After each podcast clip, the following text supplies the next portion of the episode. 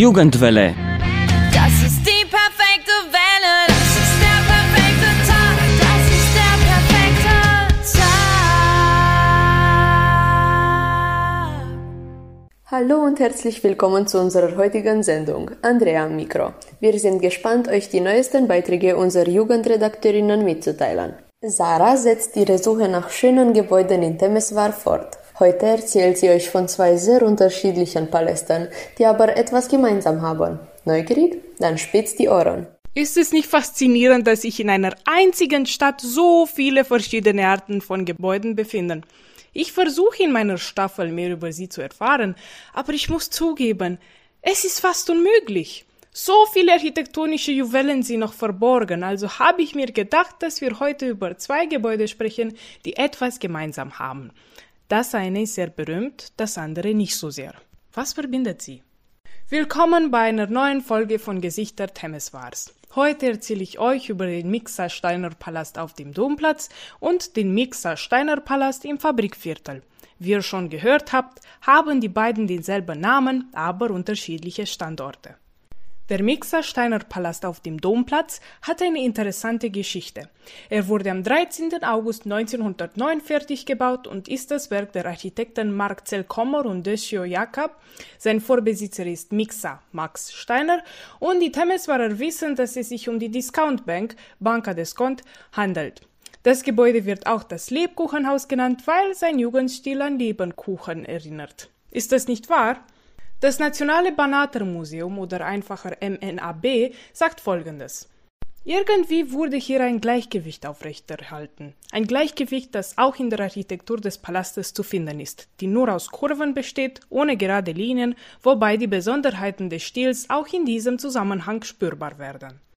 Die Fenster im ersten Stock des Gebäudes sind breit, gewölbt, mit schmiedeeisernen Gittern und mit folkloristischen Blumenmotiven gefliest.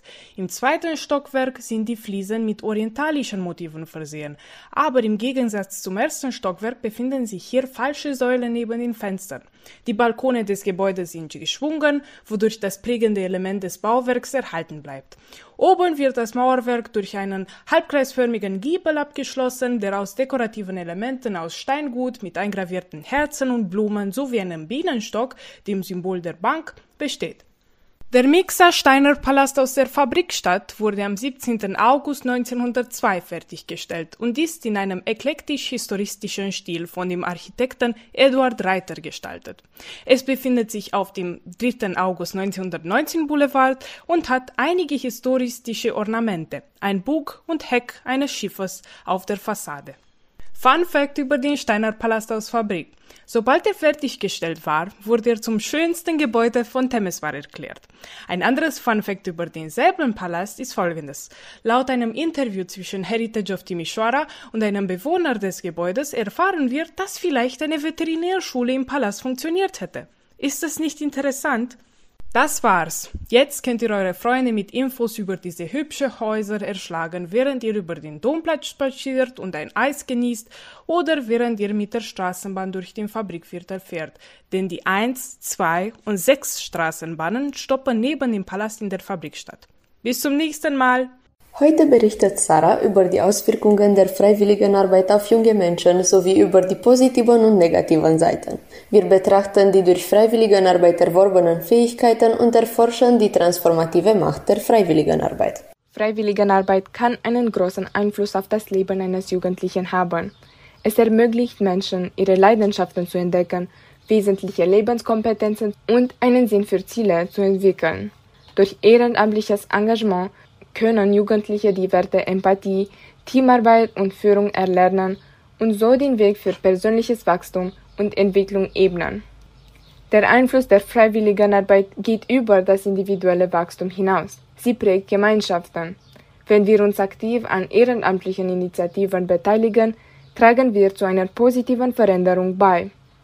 Freiwilligenarbeit befasst sich mit sozialen Problemen, stärkt Randgruppen, schafft eine integrative Gesellschaft und kann zur Unterhaltung der Gesellschaft beitragen, etwa bei Musikfestivals. Die Beiträge der Freiwilligen fördern den sozialen Zusammenhalt, unterbrücken Klüfte und stärkt das Zugehörigkeitsgefühl innerhalb ihrer Gemeinschaften. ob bei der Unterstützung lokaler Organisationen, beim Einsatz für die Umwelt oder für soziale Gerechtigkeit, der Einfluss junger Menschen bringt neue Perspektiven und einen Weg in eine bessere Zukunft. Da es vielen jungen Menschen Spaß macht, sich gemeinsam mit Freunden ehrenamtlich zu engagieren, inspirieren sie andere dazu, sich einzubringen und die Wirkung ihrer gemeinsamen Bemühungen zu vervielfachen. Freiwilligenarbeit bietet auch viele Vorteile für die persönliche und berufliche Entwicklung, zum Beispiel indem sie den Lebenslauf einer Person aufwertet, sie aus ihrer Komfortzone drängt, persönliches Wachstum fördert und wertvolle Kontakte knüpft. Arbeitgeber schätzen Kandidaten, die Engagement, Initiative und den Willen zeigen, etwas zu bewirken. Indem sie ihre Bereitschaft betonen, die extra Meile zu gehen und etwas beizutragen, das über sie selbst hinausgeht, stellt die Freiwilligenarbeit diese Qualitäten unter Beweis und beweist die Teamarbeit, Führungsqualitäten und Kommunikationsfähigkeiten, die aus dem Arbeitsmarkt gefragt sind. Freiwilligenarbeit hilft Menschen, indem sie sie ermutigt, ihre Komfortzone zu verlassen. Wenn Menschen neue Herausforderungen und Verantwortung annehmen, entwickeln sie ihre Widerstandskraft und ihren Mut. Freiwilligenarbeit bringt uns mit unterschiedlichen Situationen, Menschen und Perspektiven in Kontakt und hilft uns, unseren Horizont zu erweitern und eine anpassungsfähigere Denkweise zu entwickeln. Das Verlassen unserer Komfortzone fördert das persönliche Wachstum, stärkt das Selbstvertrauen und verleiht uns die Fähigkeiten, alle Aspekte des Lebens in unbekannten Umgebungen zu meistern. Ein weiterer Vorteil der Freiwilligenarbeit ist die Möglichkeit, Kontakte zu knüpfen.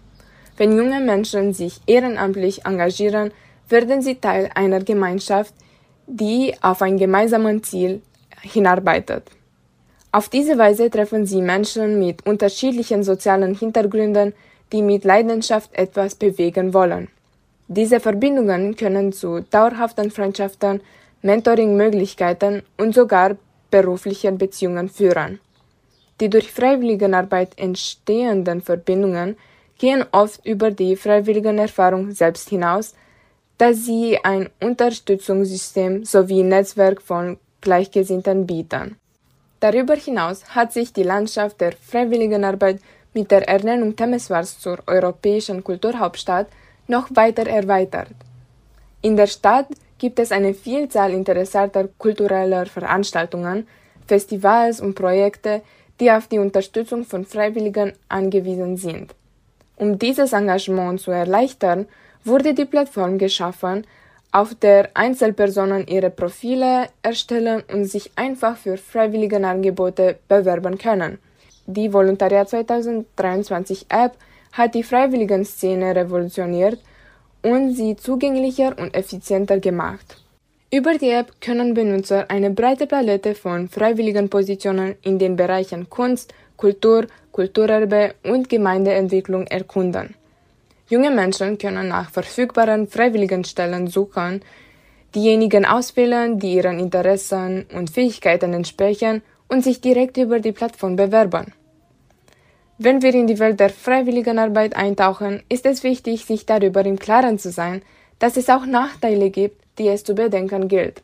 Dazu gehören der, dazu gehören der erhebliche Zeitaufwand, den Freiwilligenarbeit erfordert, das potenzielle emotionale Risiko, das damit einhergehen kann, und die finanziellen Überlegungen, die sich ergeben können, und die Möglichkeit, dass die Freiwilligenarbeit unorganisiert verläuft. Wenn wir diese Probleme erkennen, können wir mit realistischen Erwartungen an die Freiwilligenarbeit herangehen und fundierte Entscheidungen treffen, wenn wir uns auf die Reise begeben.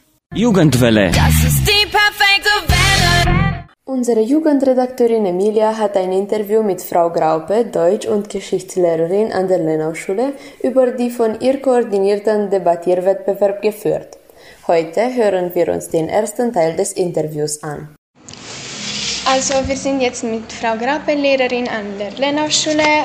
Guten Tag, erzählen Sie uns etwas über sich und Ihre Arbeit an dieser Schule. Ja, guten Tag. Ich bin seit Anfang des Schuljahres hier an der Lenau-Schule. Ich bin Deutschlehrerin und Geschichtslehrerin. Ich habe Unterrichte von Klasse 9 bis zur Abiturklasse, alles und habe so in diesem Jahr wirklich sehr interessante Erfahrungen machen können. Veränderungen. Ich war erstaunt, wie gut die meisten Schüler hier Deutsch können. Das war sehr überraschend für mich, wie gut man mit den Schülern arbeiten kann. Hm, ansonsten gibt es eigentlich gar nicht so im Deutschunterricht so ganz viele Unterschiede. Wir haben ja die deutschen Lehrbücher, die deutsche Literatur. Hier reagiert man immer sehr offen, wenn man Projekte macht. Da sind die Schüler auch bereit, auch außerhalb des Unterrichts etwas zu machen, dazu beizutragen. Es entstehen spannende Sachen. Also, soweit ich es bisher sagen kann, gefällt es mir sehr gut. Okay. Ich habe gesehen, dass Sie mit äh, Debatte sich beschäftigen. Können Sie sagen, ob das deutsche Debattesystem etwas Neues in unserer Schule ist? Ja, es gab es vor ein paar Jahren schon mal, dass auch sogar Schüler von der Lenau-Schule schon so wie jetzt bis ins Finale gekommen sind. Dann war das eine Zeit ähm, nicht so und jetzt haben wir wieder gesagt, wir wollen damit wieder neu starten und das einführen. Und dieses Jahr waren eben Schüler aus der deutschen Abteilung und aus dem N-Zweig, sind sogar bis ins Finale gekommen. Die sind nach Braschow gereist und es war ganz schön aufregend. Und ich hoffe, dass wir das die nächsten Jahre stärken können. Also es muss ja nicht immer sein, dass wir Leute bis ins Finale bekommen. Es nehmen ja aus dem ganzen Land Leute teil, aber auf jeden Fall, dass wir es versuchen. Äh, was finden Sie an dem deutschen Debattensystem interessant oder nützlich? Also es stärkt auf jeden Fall die Schüler im Argumentieren, pro und contra zu denken, eine Sache sozusagen von mehreren Seiten zu betrachten. Die Themen, je weiter die Kandidaten aufgestiegen sind, wurden eigentlich auch immer schwieriger. Also wir mussten, wir haben ja immer so ein bisschen zur Übung mitdebattiert. Wir mussten uns selbst ziemlich gut vorbereiten. Ich habe dadurch einiges über das rumänische Kindergartensystem gelernt. Alles Dinge, mit denen man sich im Alltag sonst auch nicht beschäftigen würde. Also ich fand es unglaublich spannend und auch anspruchsvoll. Für Schüler ist es auf jeden Fall interessant, einfach sprachlich frei zu reden, Redemittel kennenzulernen, Argumente zu finden, sie zu formulieren, aufeinander einzugehen, durchzuhalten, auch bis zum Ende, sich an Regeln zu halten. Ich habe ja bei Probedebatten auch manchmal gemerkt, wenn ich so mitdebattiert habe, als um einfach zu Übungszwecken, wie schwer das ist, eigentlich immer die Konzentration zu bewahren, auch mal ein neues Argument zu finden, nicht immer nur das Gleiche zu sagen. Alles das ist mir dadurch auch aufgefallen und genau das kann man dabei trainieren. Gibt es Vorteile, die Kinder erhalten können, wenn sie noch nach diesem System üben? Ja, ich denke es schon. Weil man muss, wie gesagt, wie ich schon gesagt habe, ziemlich gut zuhören, was der andere sagt. Man muss die Worte von ihm aufnehmen sein Gegenargument haben. Man muss merken, wenn es reicht zu einem Thema, wenn man mal wieder was Neues einbringen muss, einen neuen Gedanken. Man muss es auch aushalten können, wenn man natürlich den anderen nicht überzeugt, weil der hat ja auch gute Argumente. Das sind Dinge eigentlich sprachlich, die sehr viel bringen. Ich habe das ja bei uns mitverfolgt, eigentlich wie die Leute auch dann Fortschritte gemacht haben, immer freier wurden, Rechtschreibfehler, Rechtschreibfehler, Quatsch, ähm, Grammatikfehler sind gar nicht so das Problem. Wichtig ist so der Ausdruck in der Stimme, dass man die Dinge zu Ende bringt. Und all das ist eigentlich gut geworden. Ganz stille Schüler haben mit der Zeit dann angefangen, auch mehr zu sagen. Ich fand das gut. Erzählen Sie uns bitte etwas über den Wettbewerb Jugend debattieren. Also der Wettbewerb fängt erstmal auf der Schulebene an, dass man so eine Auswahl macht, mehrere Gruppen debattieren lässt und sich dann so entscheidet, hm, wer könnte es sein, der in die nächste Phase reingeht, in die Kreisphase zu vertreten. Da konnten wir dieses Jahr pro Schule drei Leute anmelden. Das ist vielleicht nicht immer so. Dann gab es eine Online-Phase, wo sich über dann die Themen wurden immer kurz vorher bekannt gegeben, dass man eigentlich nur noch ein, zwei Tage hatte, sich darauf vorzubereiten. Dann ging es in die Online-Phase und da haben sich unsere Debattanten gut geschlagen. Sie sind dann immer jeweils in die nächste bis zum Finale weitergekommen. Und ich habe auch schon gesagt, bei den letzten Themen, die waren schwierig. Da musste man sich gut einarbeiten in das Thema. Und im Braschow war dann die endgültige Finalphase. Ich denke, Aber mir geht es ja auch gar nicht nur um den Wettbewerb, sondern eigentlich wäre mein Ziel, dass man an der Schule vielleicht es auch schafft, nicht immer nur die am Ende bis ins Finale kommen zu fördern, sondern dass man auch eine Zeit wirklich Spaß dabei hat, vielleicht in der Form von AG oder so und einfach zusammen debattiert. Also nicht nur der Wettbewerb zählt, sondern auch der Spaß daran. Das wäre es aus meiner Sicht. Vielen Dank fürs Zuhören. Wir wünschen euch einen schönen Tag und ein entspanntes Wochenende. Das ist die